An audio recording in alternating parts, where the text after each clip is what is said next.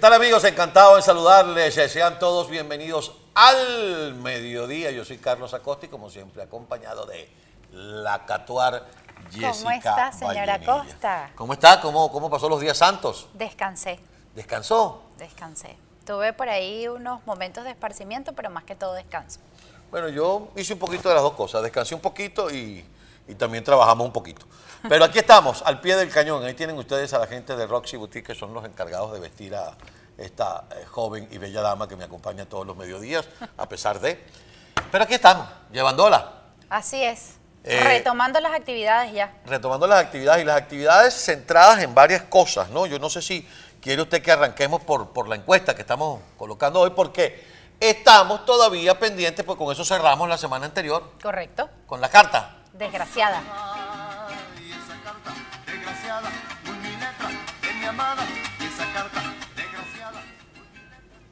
Está tímido.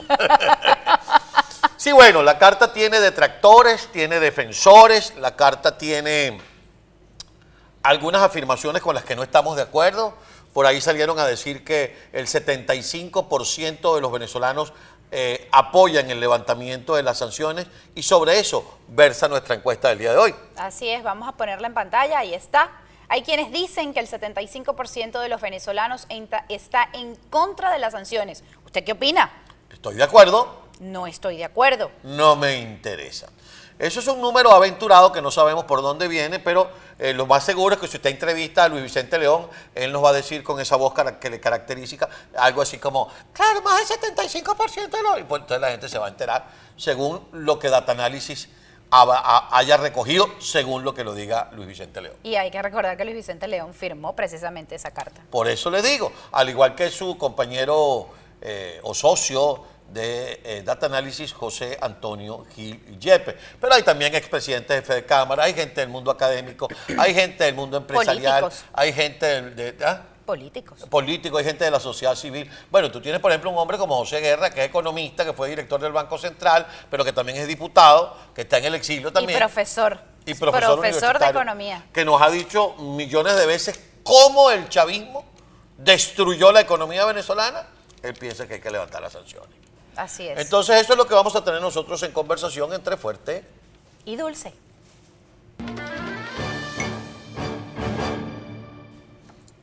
¿Por qué decimos, mi querida Jessica, que hay una serie de imprecisiones con relación al tema de la carta? La carta está entre fuerte y dulce, porque la carta hay un momento en que dice, si bien es cierto que la gravedad de la crisis venezolana, palabras más, palabras menos, no ven sus raíces, porque yo lo había leído de forma equivocada el, el jueves, no, no- son, eh, sus raíces no son las sanciones. Después dice, no es menos cierto que también se han venido profundizando. Y eso es mentira. Eso es mentira. ¿Cómo no? Las sanciones tienen una afectación para el tema del comercio. Las sanciones tienen una afectación para el tema energético. Pero yo les pregunto, sobre todo a los empresarios, ¿cuándo se quebraron 6.000 industrias en el estado Carabobo, que era el, estado industrial por excelencia en Venezuela? ¿Cuántas empresas se fueron del país por falta de seguridad jurídica? ¿Cuánta cola no hizo usted en años en que todavía no se habían implementado las sanciones? Eso no fue por culpa de las sanciones. Eso viene desde mucho tiempo atrás. El control de precios, que lo hemos decidido aquí, lo hemos dicho aquí incansables veces. Una cantidad de limitantes que tenía la empresa o que tiene, sigue teniendo la empresa privada. Y usted habla de, digamos, lo malo que le ocurrió a los empresarios. Pero también hay que tomar algo en cuenta había un control cambiario, sigue existiendo un control cambiario. ¿Y cómo medianamente se abre esa brecha para que puedan empezar a circular dólares y para que pudieran llegar las remesas a Venezuela? Precisamente por las sanciones, porque el, me- el régimen estaba ahorcado, no tenía cómo mover su dinero. Y yo sí tengo algo bien claro, revolución sin dinero no es revolución. Así es. Entonces no les quedó otra más que abrir el grifo. Y eso de alguna manera benefició a cierta ciudadanía en Venezuela, que no en vano por eso hay cantidad de bodegones. No en vano, muchos se vieron beneficiados por pagos del extranjero en dólares que pudieron, como dicen, medio sacar la cabeza en una crisis económica que sigue galopando en Venezuela porque la inflación sigue estando allí. Así es. Y ahora hay inflación en dólares. Ahora la usted, inflación es ellos en son los únicos que tienen una inflación en dólares. Bueno, ahora nosotros porque estamos. pero, esta es, pero esta Pero es la, moneda, moneda. La moneda aquí es el dólar. Exactamente, no Venezuela. Ahora bien, vamos a verlo desde el punto de vista político. Porque hay quienes han afirmado, mis queridos amigos, que esta carta no busca que para acá, que para allá, que lo que busca es sentar nuevamente al régimen en una mesa de negociación, Así en una es. mesa de diálogo. Ya usted tiene un escrito por allí que va. Pero yo me pregunto, ¿es que acaso el régimen se sentó allí porque no había sanciones, al contrario, se sentó porque quería que se las levantaran. Número uno. Número dos, aunque le alivien las sanciones, no quieren negociar. Si no, no te pusieran la burda excusa de su diplomático Alex Saab. Y ahora a Maduro le parece extraordinario agregar a cualquier mesa de negociación a los alacranes, ¿ah? A lo que él llama las oposiciones. Entonces vamos a estar claros. Para mí y para muchos, para mí y para muchos, la carta es una pifia. Y con todo el respeto que se merece quienes la firmaron, están sirviendo de tontos útiles al régimen. ¿O qué se habrá conversado allí? Porque también hay que meterle la malicia a absolutamente todo. ¿Qué beneficios podrán obtener? Mira, si tú firmas esta cartica aquí, de repente llegamos a una conversación, hacemos algo. Hay un escrito que lo publica el diario tal cual y yo me voy a permitir leerlo específicamente. Y tiene que ver precisamente con el análisis a esta carta y ellos entrevistan a Michael Penfold. Es experto en políticas públicas y planificación estratégica. Y entrecomillado dice, la carta no dice eliminar sanciones sin condiciones. Menciona que deben ser, ahí está, menciona que deben ser flexibilizadas para crear un mejor ambiente, para que el chavismo vuelva a la mesa y atender la situación humanitaria, algo que la oposición puede facilitar por su control de activos en el exterior. Pero es que yo voy a ver cuando me hablan el tema humanitario. ¿Cuántas veces no se dijo, no se dijo desde el gobierno encargado? Señores, podemos tener las 1.500 diferencias, pero dejen entrar la ayuda humanitaria. Vamos a sentarnos. ¿Cuántas reuniones no hubo para que medianamente pudiera entrar una vacuna a Venezuela con el tema del COVID-19? Entonces no es tan así, que es que vamos a aliviarle las sanciones para que el régimen entonces acceda, como viene diciendo el señor Acosta.